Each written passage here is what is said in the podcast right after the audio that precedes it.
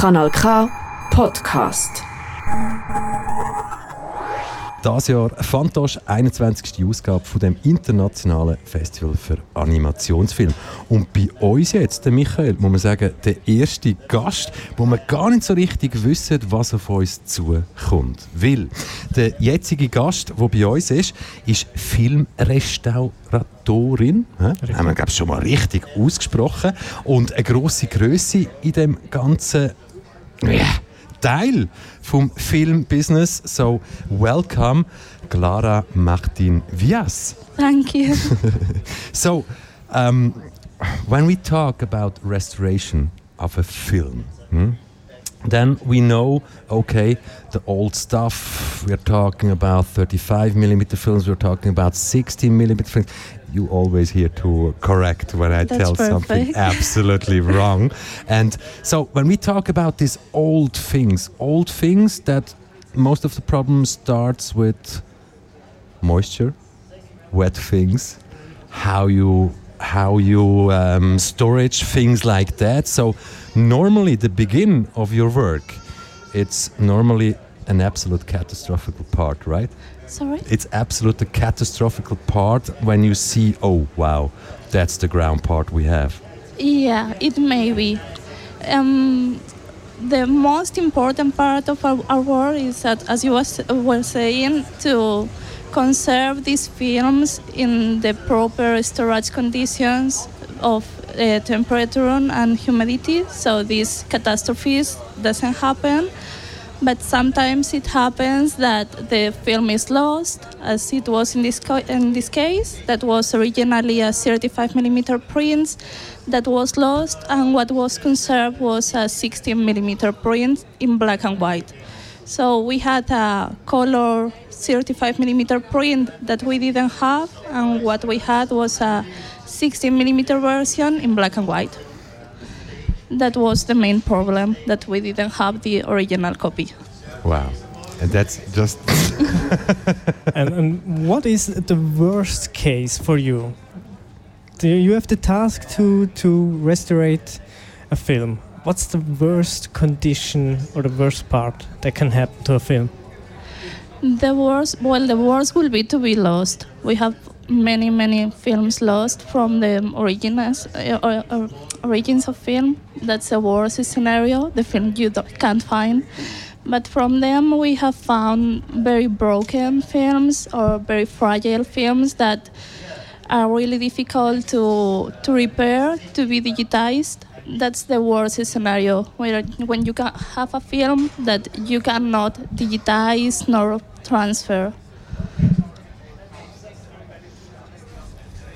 And the movie you um, you restorated uh, is called Érase una vez. Es war einmal. Es so war einmal, Deutsch, ja? Es war einmal.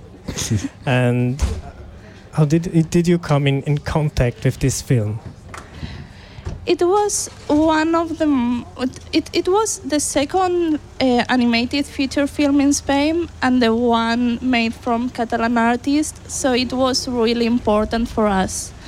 And there was Luciano Berriatua, that's a collaborator in the restoration, that's that's an anim- animation specialist, and he was always thinking. He has been thinking for years to find this film and to be able to restore it and so we were working during the years to see if we could find a way to do it until we thought we had enough materials to achieve this project And when we talk about your work, okay, let me ask you this question. Is it just work or what's the real fascination behind film restoration? Yeah, I think it's a very passionate work because there's this romantic part of participation in this restoring and giving the people the chance to see again films that have been lost and finding these films and working with them.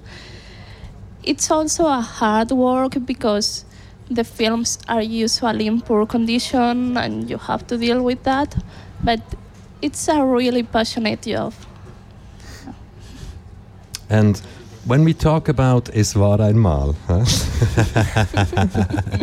so you did the work on this film, and yes, yes, we know, hey, you want that people go t- and see and watch the movie, but some behind the scene talk. You were involved in the whole work.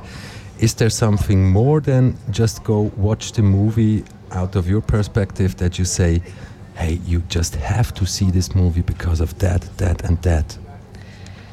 Well, I think it's a really important film from, uh, at least from our perspective, is because it's one of the first animated films from Spain. It's from a director that then with the, later will become one of the biggest cartoonists in Spain, and it has an amazing work in documentation, in art. Um, in in the art in the work is really beautiful and it was made with so much care and i think it's beautiful And people, they don't have the opportunity to see the movie again at the festival. It was um, aired today uh, around lunchtime for the last time. But will there be an opportunity after the festival for people to see this movie or watch it? yes there there will be a blu-ray we think it will be dropping in december or around december but yeah So, and all the informations um, people will find on fantoche.ch, right? yeah So, and wh- what about Baden? I have to ask you that. Um, is it the first time you are in Baden, or yeah so it's my first one. first time in Baden? What about the city? What about uh, Fantoche here in Switzerland? What are your Um, thoughts? It's really beautiful, and the people here is so nice. I've been so comfortable. And the city is really beautiful with the river. That's so peaceful. I've I've loving it. here. Perfect. And the weather also during this festival or this festival this year, yeah, perfect. yeah, it's perfect. I thought it will be a little bit colder. Just wait. Four hours from now, there will be some colder air around us. Clara Martín Villas, thank you very much for Thank being you. our guest. And we wish you the best possible festival till the end. Thank you. Thank you so very much. Bye. Das ist ein Kanal K Podcast gsi. Jederzeit zum Nachhören auf kanalk.ch oder auf deinem Podcast App.